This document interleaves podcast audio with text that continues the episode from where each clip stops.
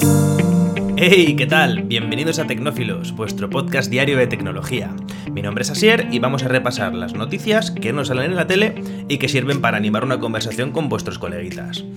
Vale, vamos a empezar con una noticia que me ha dejado un poco loco y es que sabéis que, bueno, el tema de los eSports, los deportes electrónicos, las competiciones de ordenador, básicamente, aunque no solo son de ordenador, también se puede jugar con móvil, pero bueno, eso es otra historia, están súper de moda. Empezó con el Counter-Strike 1.6 y ahora mismo pues se compite en Counter-Strike, se compite en Rainbow Six Siege, se compite en Fortnite, bueno, videojuegos que están pensados pues, para jugar y para competir.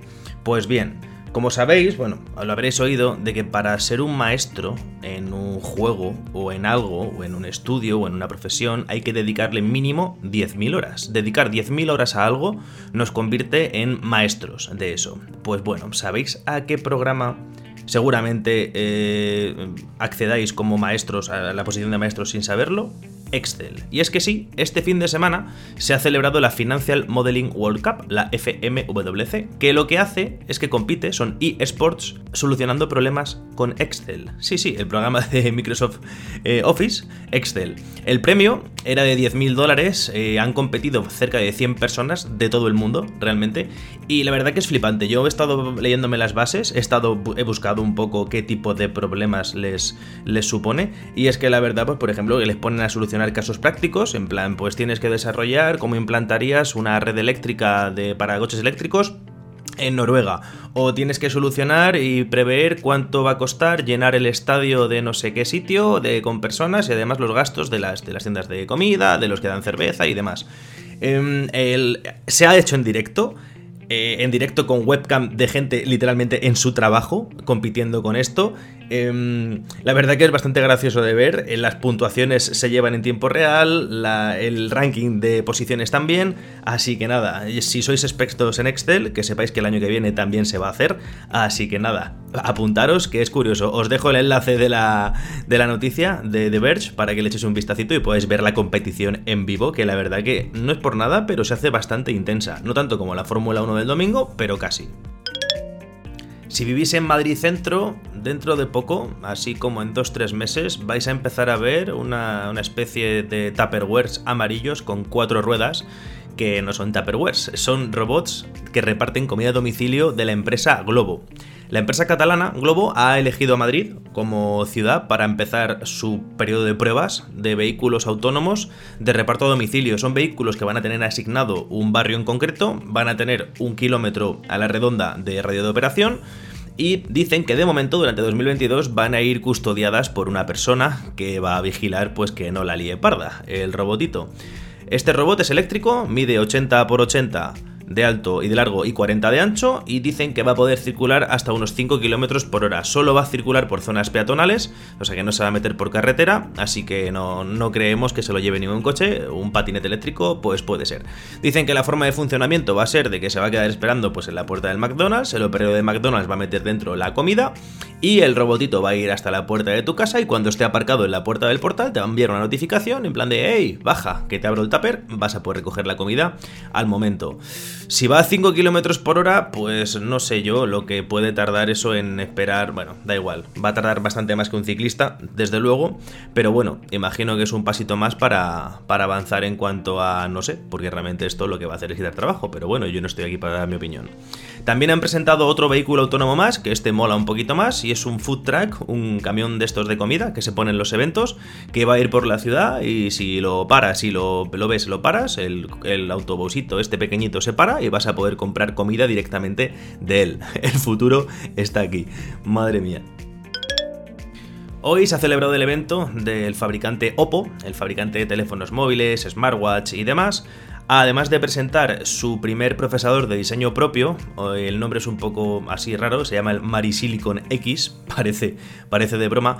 Pues bueno, en el Oppo Inno Day, que es como su, su evento de celebración anual presentando cositas, ha presentado a una cosa súper chula, las Oppo Air Glass. Está de moda el tema de la realidad aumentada, en este caso ellos lo llaman realidad asistida. ¿Por qué? Porque lo que hace es que este aparatejo no son unas gafas en sí mismas, es como una especie de montura que se acopla a las gafas que tengas puestas y va a dar información únicamente en dos colores. Es información muy básica, va a estar fija siempre en el cristal, pero bueno, sí que he visto el vídeo de demostración y nos puede dar la fecha, la hora, si tenemos el navegador puesto nos va a dar en el cristal reflejado las indicaciones que tenemos que, que seguir y una cosa que me va a ser útil a mí incluso para grabar los podcasts y es que vamos a poder escribir un documento a texto y aquí delante del ojo vamos a poder ir leyendo. La propia gafa nos va a ir lanzando el texto que tenemos en este caso que leer o si tenemos apuntes. Y además tienen una cosa que esto no creo que llegue a España muy pronto y es que si estamos escuchando un discurso de alguien por ejemplo hablando en mm, chino mandarín, pues las gafas son capaces de interpretar lo que dice y traducirlo en castellano, en este caso solo funciona en inglés, y traducirnoslo en texto en la propia gafa. Un flipe absoluto. Aún no se sabe cuándo van a llegar a España, si es que llegan, porque se ha presentado únicamente para el, para el mercado chino. Pero bueno, esperemos que, que lleguen algún día, si no, pues ya sabéis que las de Google están en la vuelta de la esquina, igual que las de Huawei. En cuanto tenga más noticias, os las contaré, como siempre.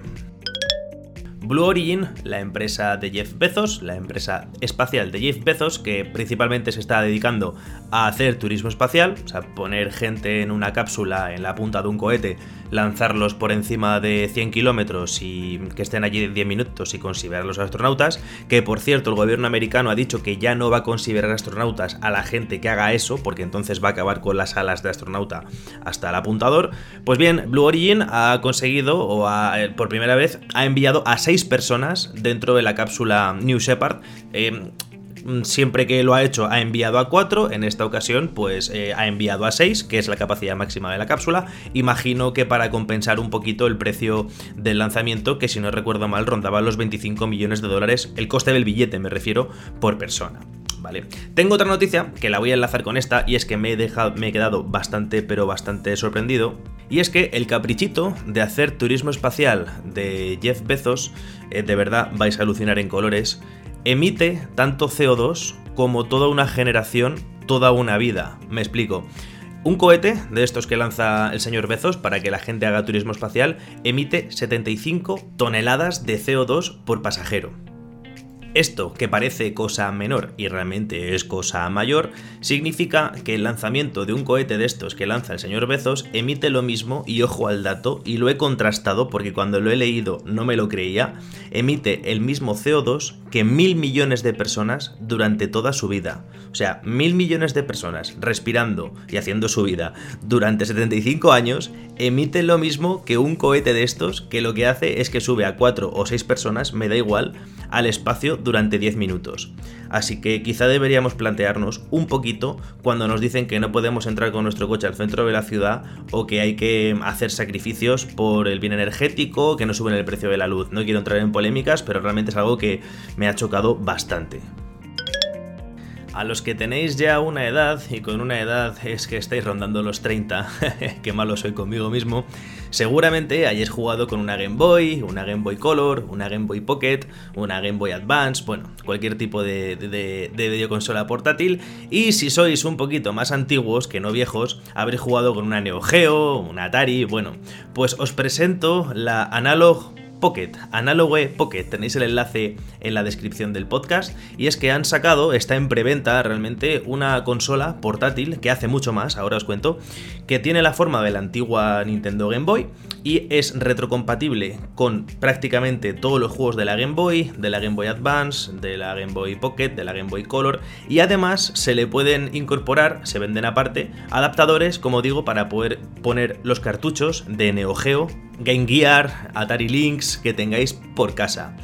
Es un flipe, la pantalla que tiene es una pantalla de alta definición de 1600 x 1440 de, resolución, 10 veces más resolución que la, original, que la Game Boy original, es de 3 pulgadas y media, eh, tiene un rango dinámico, vamos, yo he visto vídeos y se ve increíble, se puede elegir inclusive si queremos que la pantalla nos emita eh, el juego como era, ya sabéis con ese típico tono verdoso que tenía la antigua Game Boy, y además tiene funciones adicionales, se puede utilizar como sintetizador de música, lo podemos conectar al Mac o al portátil que tengamos si somos eh, creativos o somos gente que se dedica a hacer música, tiene un sintetizador incorporado con la aplicación Nano Loop. El precio de preventa es de ahora mismo 219 99 dólares, pero la verdad que tiene una pintaza increíble. Se puede reservar a partir de hoy, 14 de diciembre, lo estáis escuchando mañana, así que mañana daros prisita porque seguramente se agoten las reservas y se van a empezar a entregar a lo largo de 2022. Tienen ya programada la fecha de fabricación y de entrega hasta 2023, así que ya sabéis, echarle un vistazo, súper interesante, seguramente me pille una.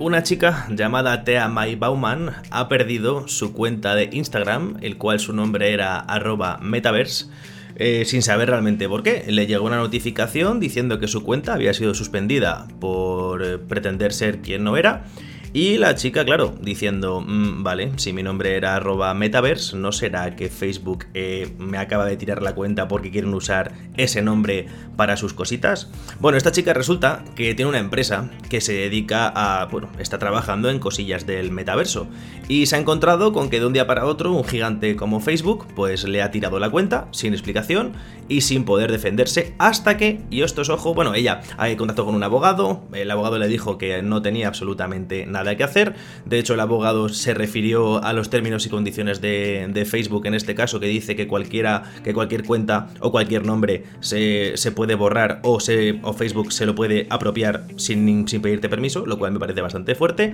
Pero resulta que un, periodista eh, lo publicó en el New York Times y a los pocos días, pues a esta chica le han devuelto eh, la cuenta. Así que no sabemos si dónde acabará el tema. Eh, Facebook no se ha pronunciado al respecto, pero bueno, ya sabéis que si tenéis mucho aprecio a vuestra cuenta de Instagram, mm, como alguien se abra una empresa importante con ese nombre, mm, estáis bastante filetes. Y una noticia bastante fresca para terminar, y es que Elon Musk la ha vuelto a liar, ha dicho en Twitter hace nada, hace dos horas, que Tesla va a aceptar el pago con Dogecoin ojito, con Dogecoin, que no con Bitcoin. Ha subido Dogecoin así como un 25% en dos minutos.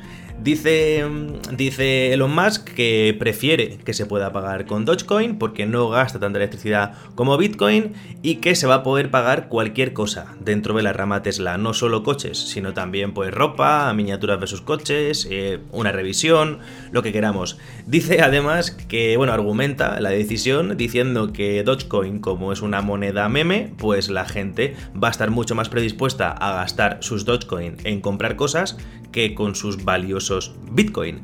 Entonces nada, hacía mucho tiempo que el señor Musk no, no hacía alguna de las suyas, pero bueno, Vamos a ver si se sustenta esta subida en el precio y vamos a ver qué pasa con Bitcoin, que no sé si sabéis, pero estamos en un punto bastante crítico en este instante y es bastante importante que cierre esta semana por encima de los 48.700 dólares. Pero bueno, no estamos hablando de criptos en estos nuevos podcasts, así que nada. Con eso terminamos, espero que os haya gustado mucho el podcast, ya sabéis, subimos uno todos los días, así que nada, muchas gracias por escucharme y hasta mañana.